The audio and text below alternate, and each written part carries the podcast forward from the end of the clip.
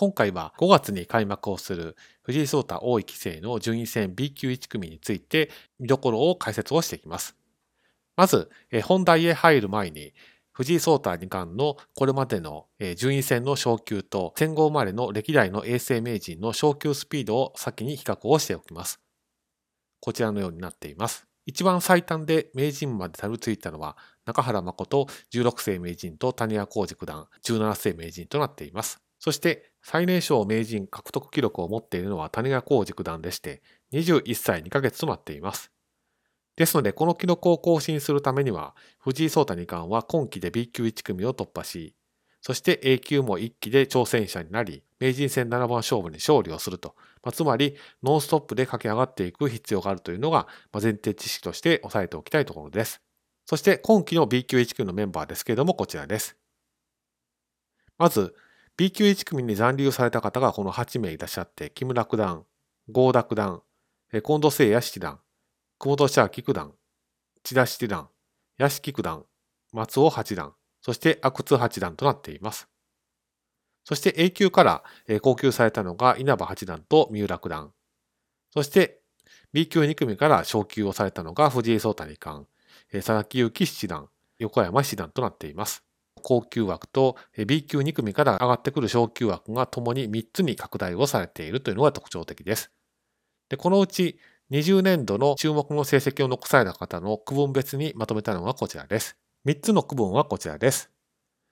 タイトル戦を経験された方、まあ、つまり非常に充実した1年を過ごされた方という意味になります。年度勝率が7割以上の方、まあ、つまり勝ちまくった方と、まあ、そして年度勝率が6割以上の方と、まあ、比較的活躍をされた方と、まあ、そんな感じで区分をしています。でこちらに当てはまるのを順に紹介をしていくとこちらの通りです。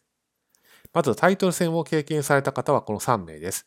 藤井聡太二冠は王位戦と棋聖戦で出場し、共にタイトル獲得に成功をされています。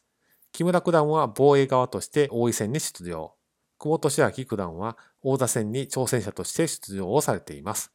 7割以上の方はこちらの通りです。藤井聡太二冠が勝率8割4分6厘。そして佐々木勇気七段が勝率7割1分8厘となっています。そして年度勝率が6割以上の方は、近藤誠也七段の6割6分7厘となっています。ですので、21年度の B 級1組もこの5名の方が中心になって昇級争いが展開していくものというふうに思われます。次に、藤井聡太王位棋聖の今期の対局予定です。5月13日の三浦博之九段との対局からスタートをしていきます。そして4局目に久保利明九段、5局目に木村和樹九段、そして9局目に近藤誠也七段、そして最終局が共に昇級を果たされた佐々木勇気七段との対戦、この12局が予定をされています。ですので、注目すべき対局カードはこの4つになります。藤井聡太二冠の昇級争いのライバルになると思われる方の注目の対局予定を5つ紹介をします。1局目が久保利明九段と佐々木勇気七段の対局で、こちらは開幕カードとして5月13日に予定をされています。2局目が久保九段と近藤誠也七段で10月21日。3局目が近藤誠也七段と佐々木幸七段の7月15日の対局。4局目が木村和樹九段と久保利明九段の12月12日の対局。そして5つ目が木村和樹九段と近藤誠也七段の対局が2月3日に予定をされています。プロ棋士になられてから藤井聡太二冠は1回しか順位戦は負けていませんけれども、まあ、今期も引き続き連勝を伸ばせるのか、そういったところに注目をしながら、今期 A 級へ昇級できるのかについても興味深く見守っていきたいなと思っています。